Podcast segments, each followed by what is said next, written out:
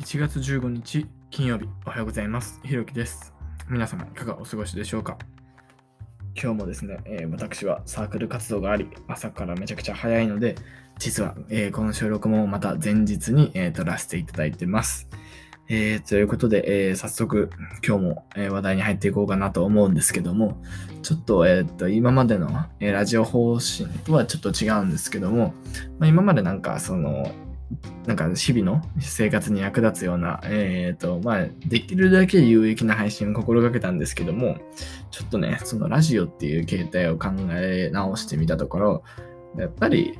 そのなんだろう、普通の生活っていうのをなんかもうちょっとゆったりと話す的なラジオの方がいいかなと思ったので、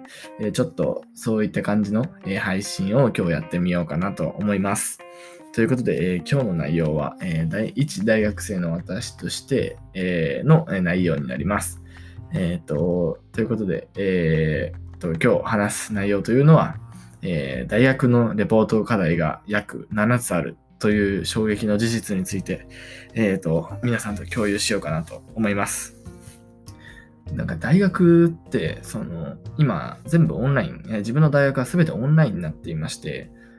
えっ、と、まあ、見事に、その、テストとかが、えっ、と、ないんですね。校舎に行けないため、その、その場でのテストっていうのができなくて、それでパソコン上でまあテストをやるっていう形態を取る授業もあるんですけども、やっぱりそのカンニングとか、あと、その最近、てか最近というか普通にもうスマホがもう行き渡ってるんで、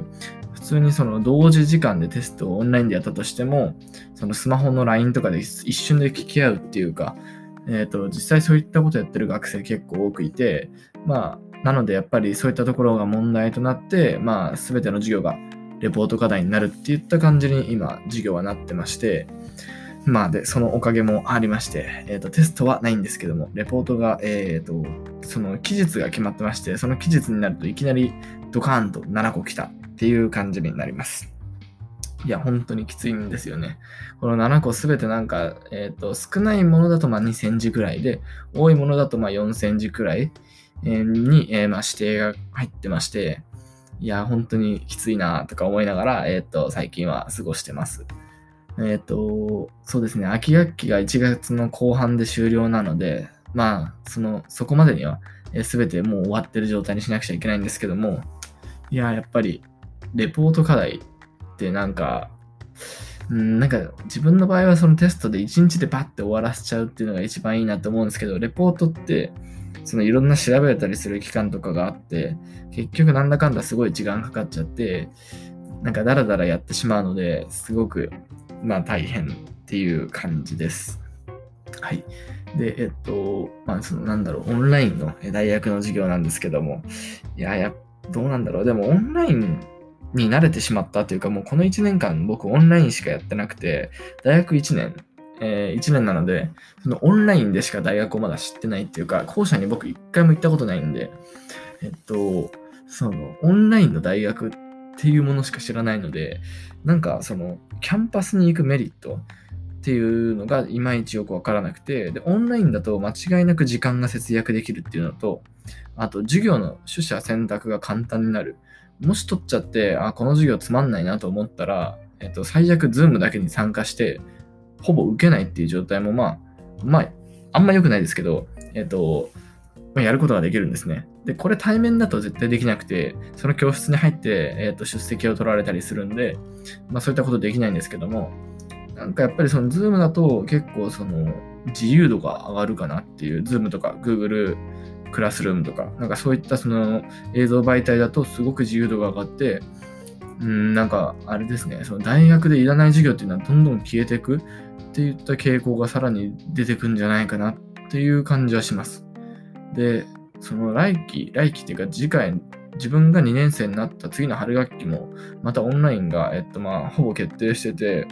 でもなんか一部対面になるみたいで、そこで初めてちょっと行けるんですけど、大学のキャンパスに行けるんですけども、うーん、ちょっと今のところあんまりキャンパスに行きたいっていうモチベーションがあんまないですね。